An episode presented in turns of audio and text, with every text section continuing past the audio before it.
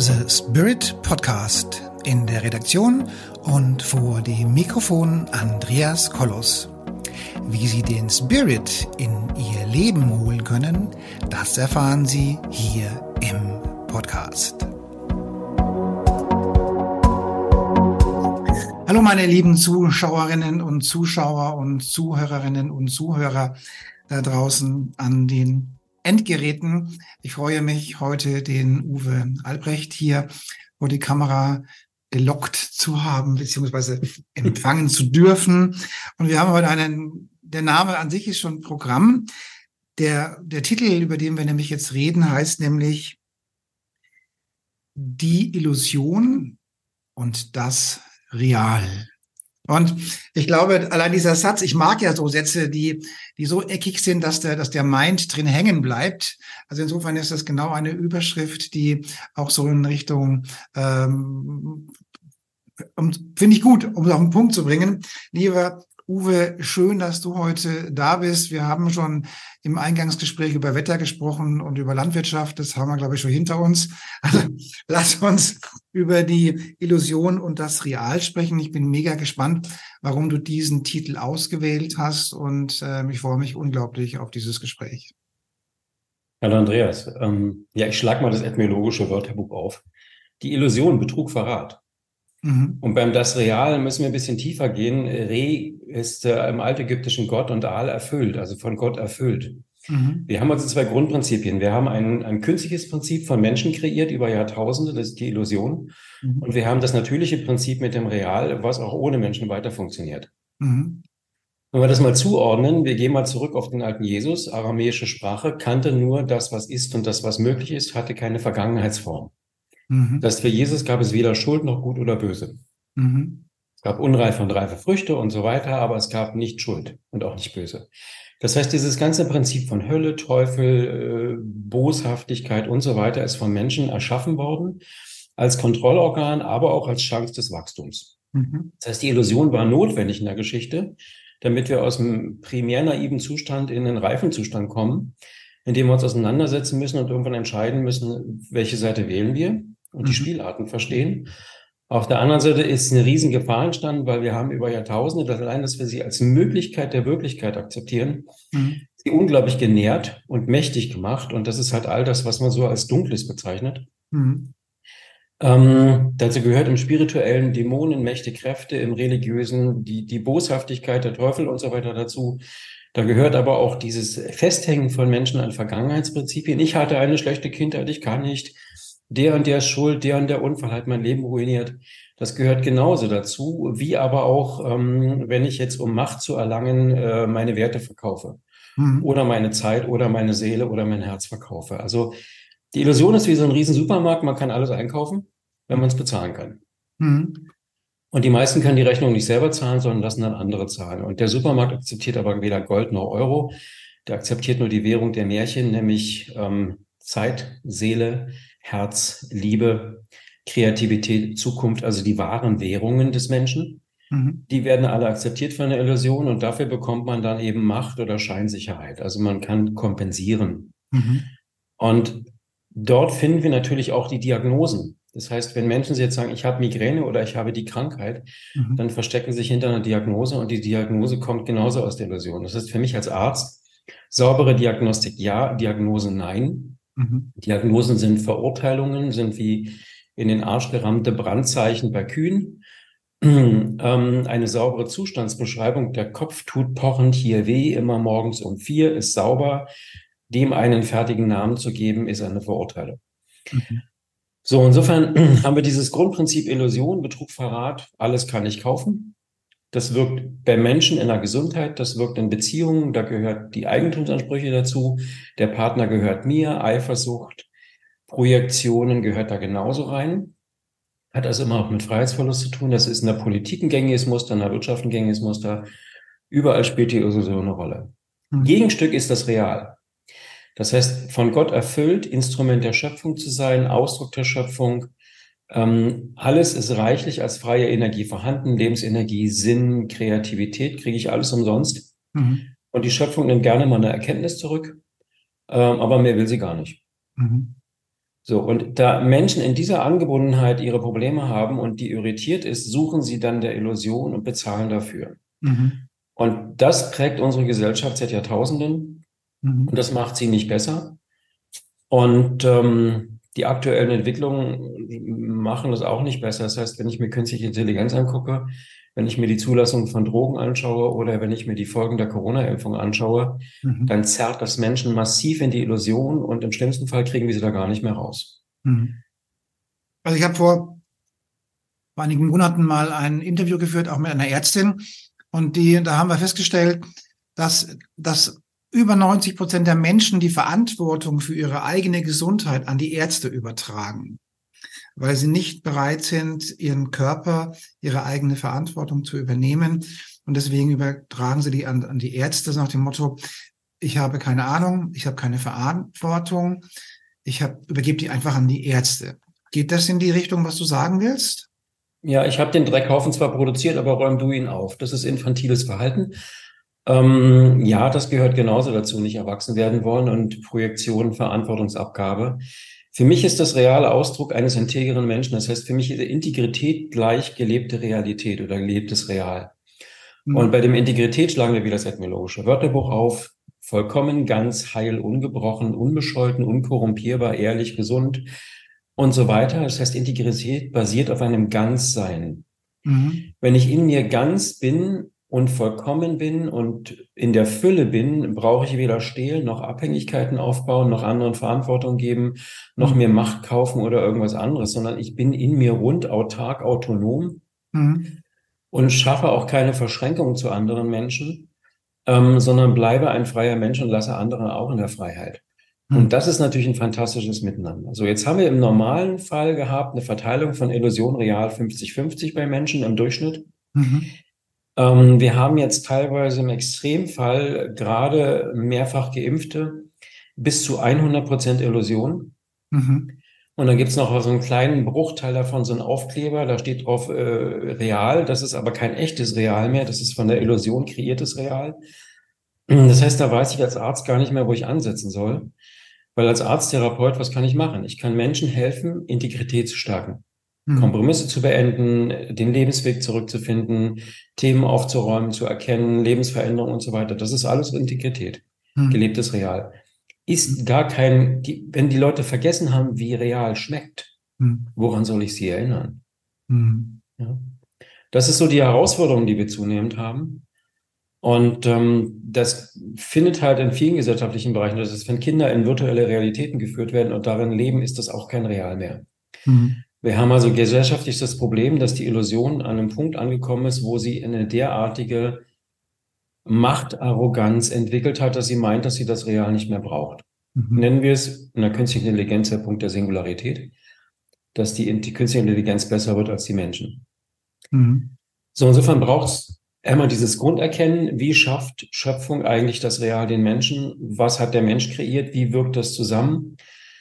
Auf der anderen Seite aber dann auch wenn ich erkenne, dass das Real das eigentlich Wirkliche ist und die Illusion kreiert wurde und wir drin gefangen sind, dann komme ich ja, und die Illusion ist auch das Sabotageprogramm gegen alle Veränderungen. Also wenn ich als Arzt, als Arzt einen Therapievorschlag mache oder irgendwas, wieder, ich arbeite mit energetischer Medizin, also wieder Flusszustände herstelle, dann ist der illusionäre Anteil der Menschen das Sabotageprogramm, was dagegen wirkt. Mhm.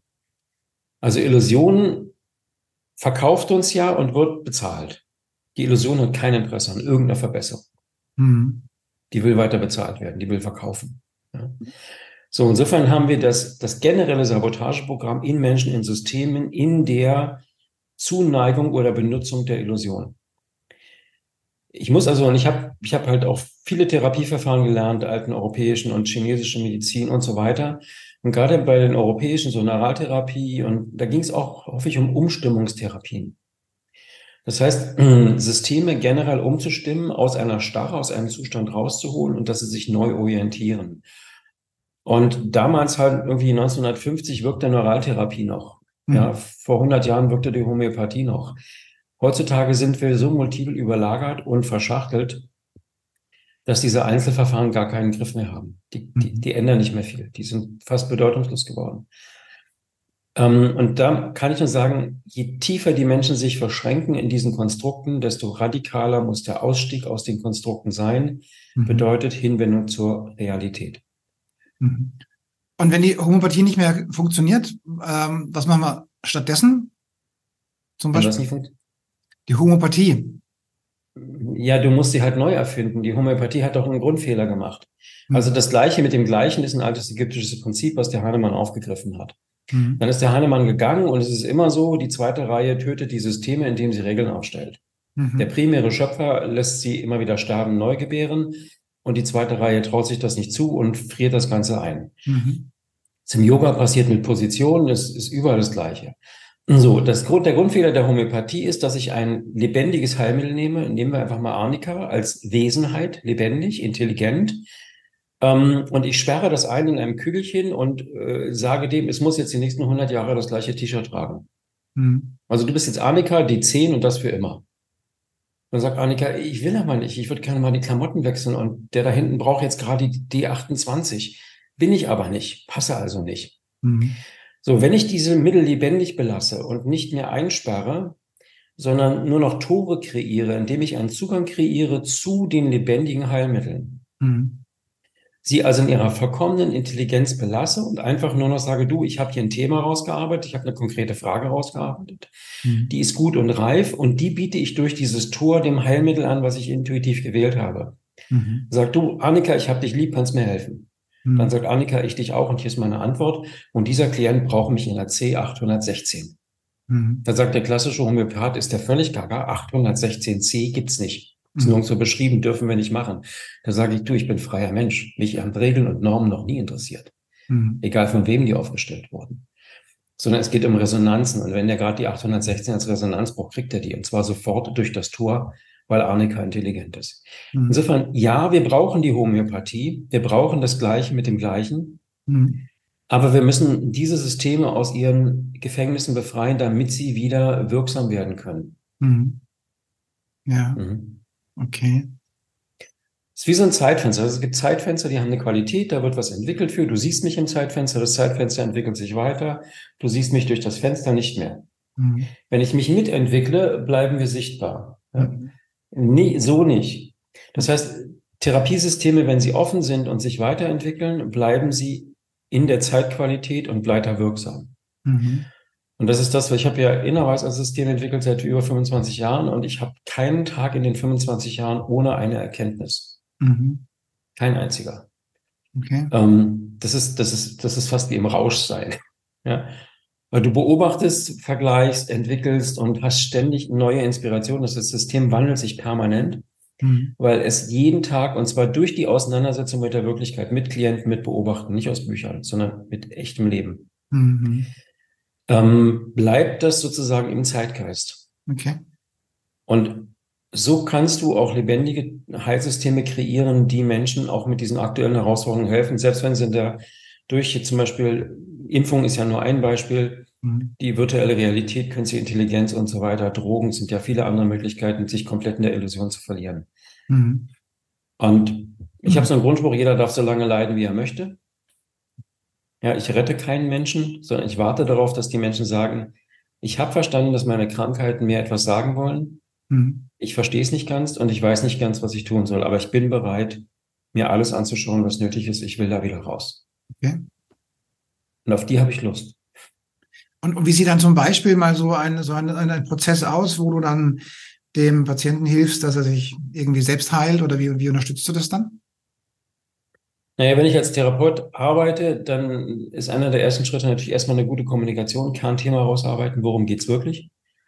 Mache ich mit kinesiologischer Unterstützung. Also ich lasse zum Beispiel so einen kleinen Lügendetektor mitlaufen, der erzählt mir was über die Großmutter, die eingezogen sagt, ist das wichtig? Nein ähm, äh, Beziehung, Arbeit, Arbeit wäre wichtig. Äh, erzähl mir was über deine Arbeit. Also so eine proaktive Kommunikation, um, um keine Zeit zu verschwenden mit Ausreden. Mhm. Und der nächste wesentliche Schritt ist, dass ich zu den, ich frage sie, ob ich sie wahrnehmen darf. Das heißt, da kommt immer ein Ja, aber ich muss sie fragen und sage, wenn ich jetzt du wäre, wie würde ich mich fühlen? Ich werde zu dem Menschen.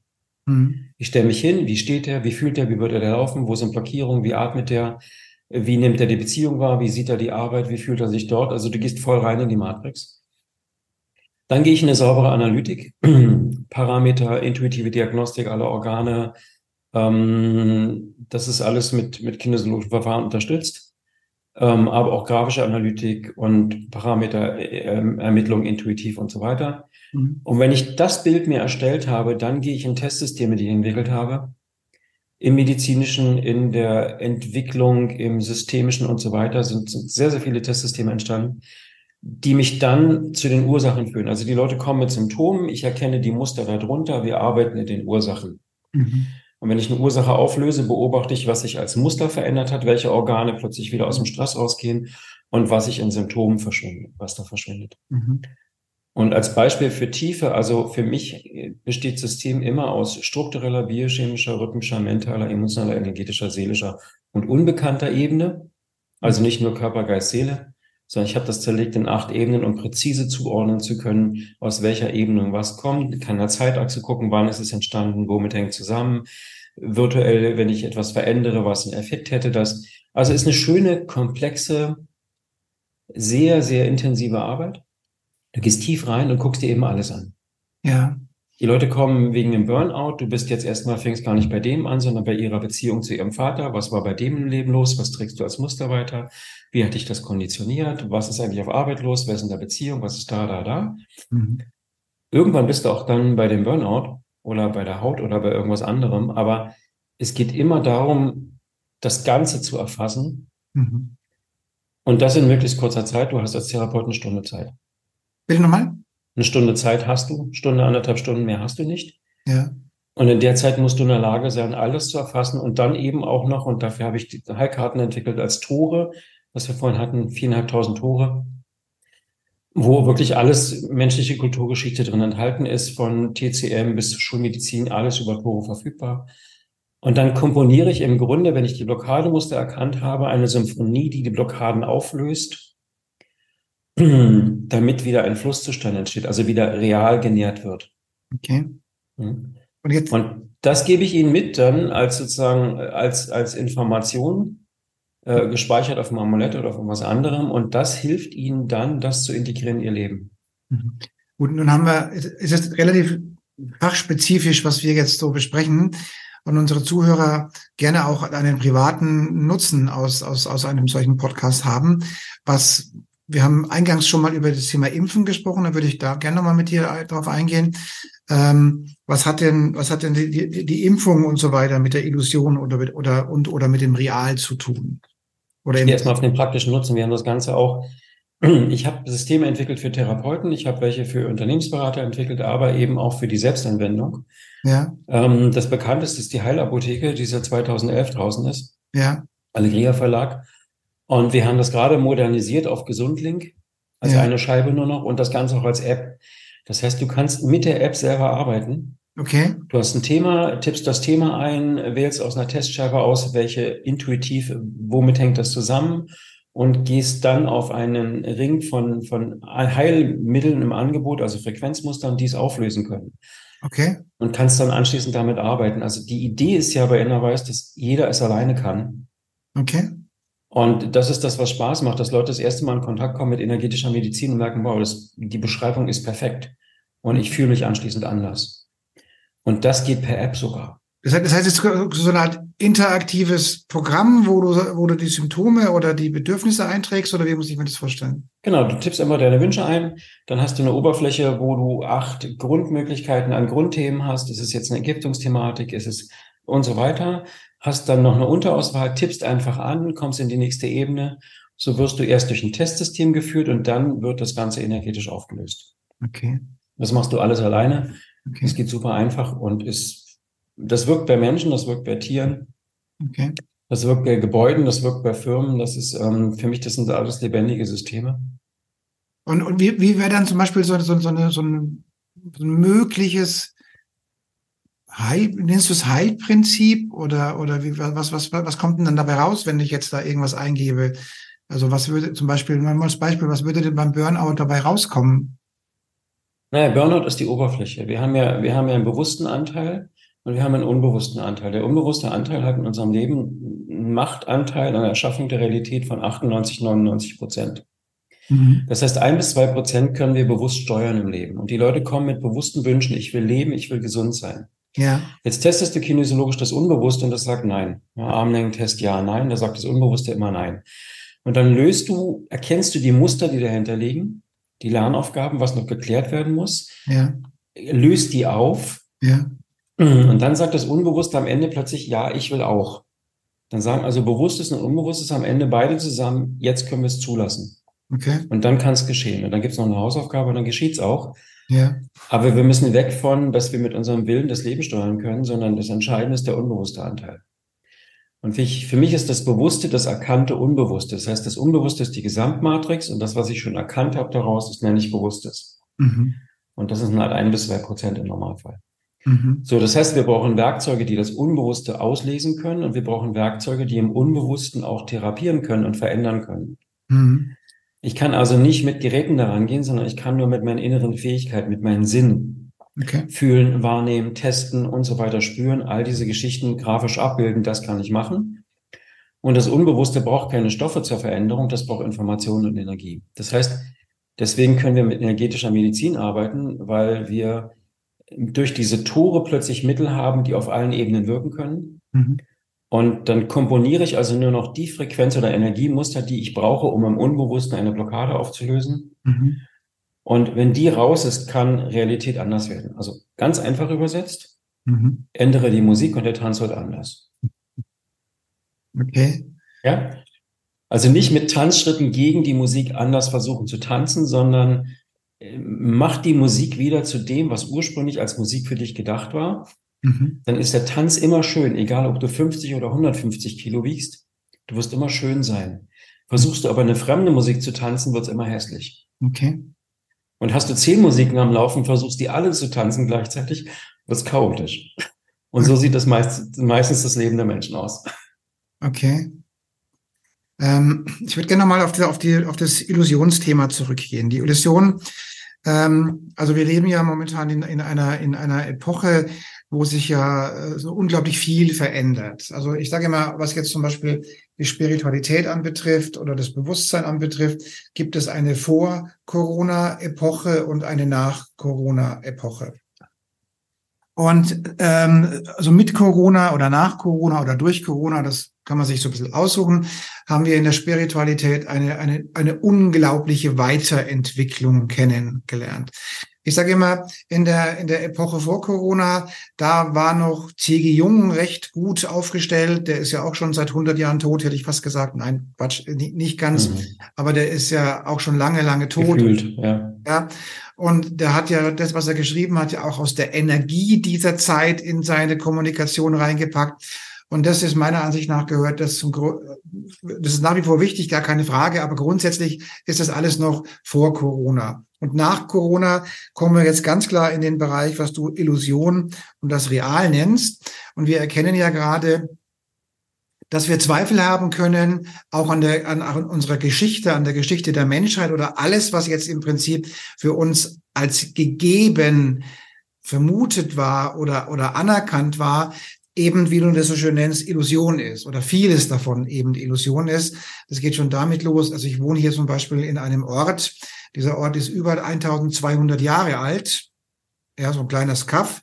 Und du findest in dem Ort nichts, was älter ist als, als so der Jahreswechsel 1800, also 1799, 1800, so, ne? So. Du findest also nichts, was älter ist. So. Und da frage ich mich, ey, da muss doch irgendwo noch ein Keller sein oder irgendwas in Steinhaufen oder irgendwas müsste doch noch sein, was älter ist. Ja. Und, und so gibt es immer mehr Zweifel an der, an, an unserer Gesamtgeschichte, die wir in der Menschheit, die wir so erlebt haben. Ja. Das heißt, wir leben immer mehr in dem, in der Illusion, oder in der Matrix oder, oder nach dem Motto, was sind wir eigentlich? Sind wir eigentlich nur Avatare in einem Computerspiel? Mhm. Ähm, ich, ich führe die Frage mal fort gleich. Wer oder was sind wir? Was, wie groß ist unsere Seele? Also wir haben ja, wenn das, wenn, wenn die Weltenseele oder die Weltseele das Individuelle kreiert, das ist wie so eine Fibonacci-Schleife, die unten das, das, das Individuelle kreiert und das wird irgendwann konkret dual. Das heißt, wir haben irgendwann einen Körper. Es gibt also eine Seele, die in einen Körper einzieht, so nachdem die Eltern miteinander geschlafen haben irgendwann. Ja. So, bin ich nur das oder ist meine Seele viel größer? Ist vielleicht nur ein Teil meiner Seele in den dualen linearen Raum eingetreten, kommt mit Zeit und Räumen klar und ein Großteil meiner Seele ist draußen geblieben in dem nicht linearen Raum, nicht dualen Raum. Das ist das, was wir in Träumen besuchen. Das heißt, wenn ich jetzt eine Inspiration bekomme, wer redet eigentlich mit mir? Woher ja. kommen die Worte und Bilder? Kommen die eventuell von meinem nicht-linearen Anteil? Ja. Wenn das so ist, bedeutet das, was wir als Therapeuten in der Lage sein müssen, die linearen, aber auch die nicht-linearen Welten zu analysieren und zu therapieren. Ja. Also wir müssen viel, viel größer denken. Wir müssen einfach Begrenzungen auflösen. Schon als im Körper ist Zeit ja sehr dehnbar. Wenn also du jetzt aber eine Seele nimmst, die irgendwie einen Unfall hatte und in der Zwischenwelt festhängt und die sitzt jetzt bei der Tochter irgendwie mit drinne und die Tochter kommt wegen Schmerzen und du stellst fest, da ist eine Seele drinne und fragst die Seele, sag mal, welches Jahr haben wir? Dann sagt die Seele dir ganz frech ins Gesicht, 2003, der 12. Oktober. Sagst du, nee, hier, guck mal. Ja. 2023. Ja. Und du bist übrigens seit einigen Jahren tot, aber für dich gibt es keine Zeit, deswegen hast du kein Gefühl dafür. Das ist ja. richtig. Ja. Ja. Ich meine, auch, auch wenn, wenn, wenn ich zum Beispiel ähm, Zellclearing mache, was ja auch eine, eine geistige ähm, Heilung oder, oder Reinigung ist, äh, dann, dann wird, findet die Reinigung auch immer in dieser Dimension und in anderen Zeitebenen statt, weil, weil wir ja ähm, wobei jetzt wird sehr abstrakt, also jetzt werden möglicherweise viele Zuschauer aussteigen. Also das heißt, die in, in Zukunft werden wir uns viel mehr damit beschäftigen, was du unter Illusion und Real nennst, wo wir erkennen, eigentlich leben wir x-mal gleichzeitig und eigentlich auch alles gleichzeitig und eigentlich auch in allen mhm. Dimensionen gleichzeitig und das auch noch in verschiedenen Epochen gleichzeitig, ja. Soweit sind wir noch nicht, dass wir das verstehen oder greifen können, aber da wird meiner Ansicht nach der Zug hingehen. Naja, wir dürfen nur einen Fehler nicht machen. Wir dürfen nicht mit unseren Begriffen, die wir im Körper verwenden können, also wie Vor- und Nachleben, diese dürfen wir nicht anwenden auf die höheren Räume, auf die nichtlinearen Räume. Also ich kann nicht sagen, in meinem Vorleben im 16. Jahrhundert war ich der und der und habe das erlebt und deswegen mache ich in diesem Leben das.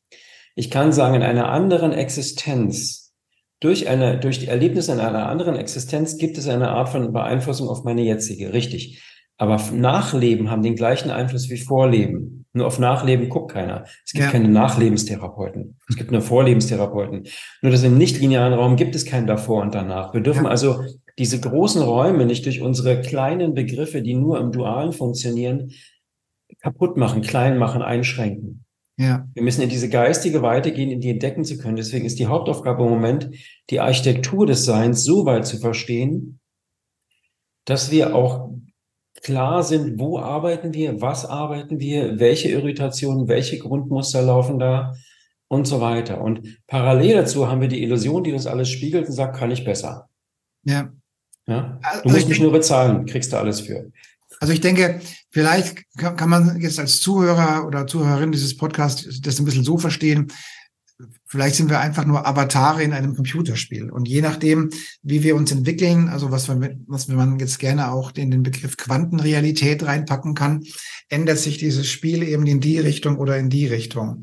Und das wird meiner Ansicht nach, das werden die Informationen sein und die Themen, die die nächsten Jahre auf uns zukommen. Deswegen sage ich auch vor Corona und nach Corona, und was nach Corona heißt, ist, gehen, gehen wir ganz klar in diese Richtung, wie kann ich meine Realität erschaffen und formen und, und eben kreieren, also kre kreieren. Das ist so meine mhm. Meinung, was uns erwarten wird.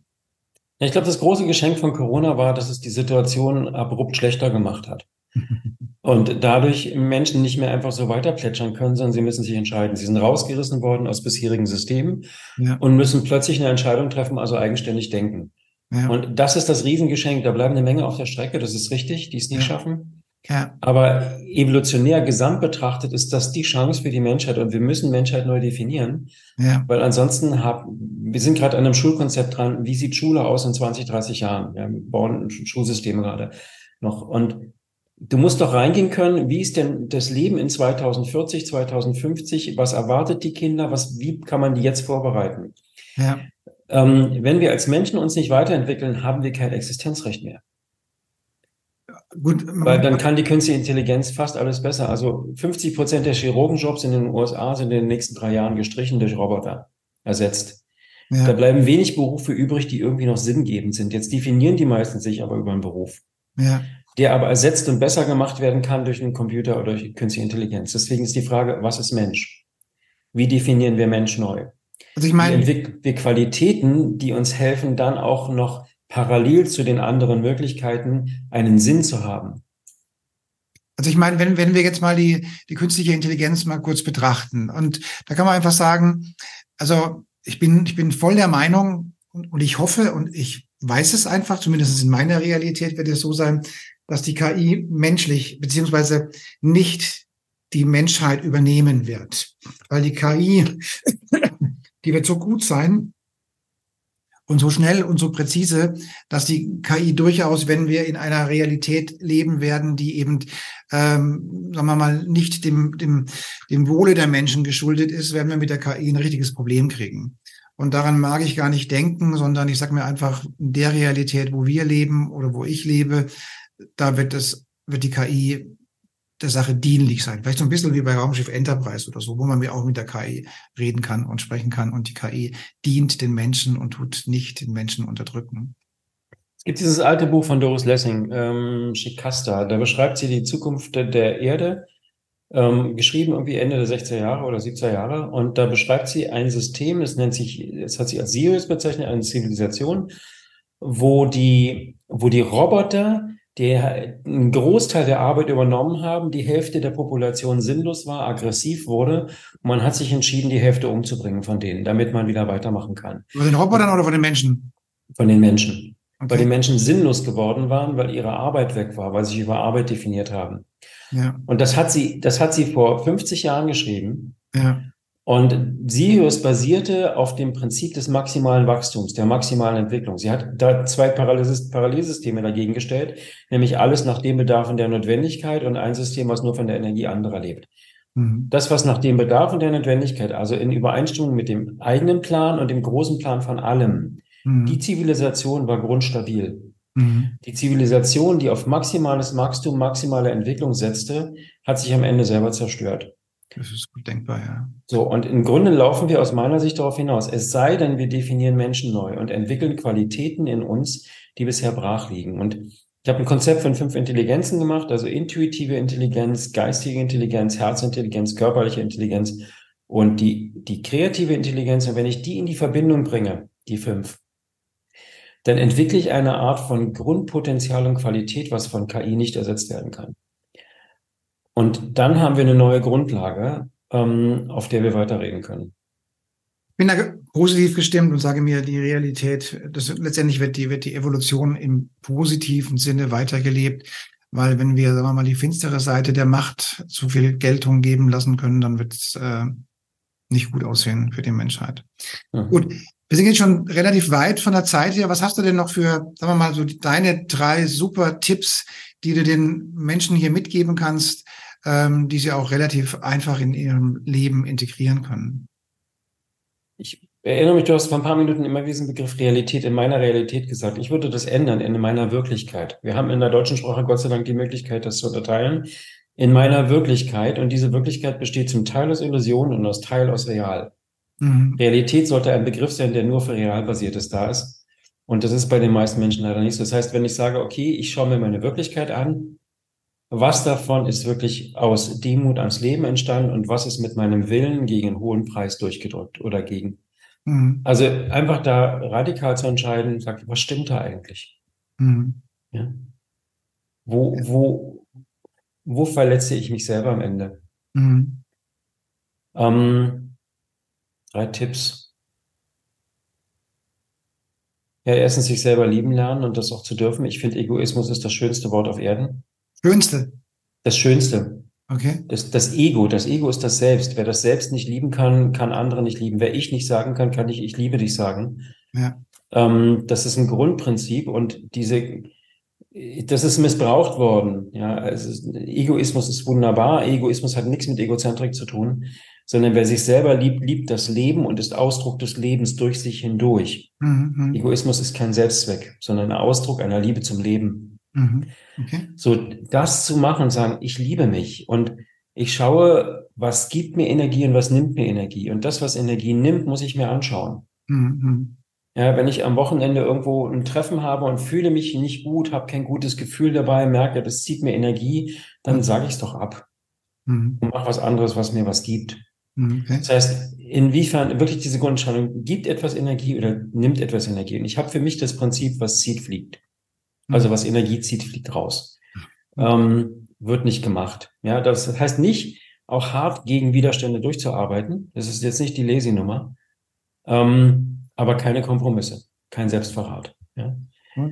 Also sich selber lieben, darauf zu achten, dass es energiegebend ist, dann kommt es nämlich aus dem Real. Mhm. Und das dritte, da kommt mir der eigene Klang. Ähm, das ist wie die eigene Grundmusik. Klinge ich nach mir? Mhm. Und sich da auch mal zu erinnern, wie habe ich denn geklungen, als ich im Mutterleib war? Wie habe ich geklungen in den ersten drei Jahren? Mhm. Wie hat sich mein Klang verändert durch die Konditionierung, Schule mhm. und so weiter und so fort? Mhm. Wenn ich ein Organ nehme, was krank ist und sage, wie hat das Organ im ersten Lebensjahr geklungen? Mhm. Wie klingt's jetzt? Mhm. Und dann merke ich, wow, das quietscht jetzt. Das hat mal geklungen, jetzt quietscht es. Okay. So. Und wenn ich die Latte dahin lege, wo es geklungen hat, das heißt, ich gehe zurück zum ersten Lebensjahr und sage, da hat's geklungen und da will ich wieder hin. Da liegt die Latte. Mhm. Nicht, dass ich dieses Quietschen mit irgendwelchen Medikamenten nicht hörbar mache. Okay. Sondern ich will diesen Originalzustand wieder haben. Okay. In mir, in meinem Leben, in meiner Freiheit, in meinen Wünschen, in, in all dem, gehe ich auf das zurück, was ich ursprünglich mal hier wollte. Mhm. Und vergesse das nicht. Mhm. Ja. Gut. Ähm, ich gebe auch noch zwei Empfehlungen mit auf den Weg. Das eine ist das Thema offen und neugierig und beweglich zu sein. Das ist das eine, was ich mitgebe. Und das zweite ist Selbstdenken, Selbstdenker werden. Das ist das, was einfach auch wichtig ist, um sich mal selbst eine Meinung zu bilden und selbst zu recherchieren, ob was richtig oder falsch ist und selbstdenkend zu sein. Gut, lieber Uwe, ich bedanke mich für dieses tolle Interview. Ich wünsche all den tollen Menschen da draußen eine schöne Zeit und ich wünsche euch eine unglaublich liebevolle Zeit und macht es gut. Bis zum nächsten Mal.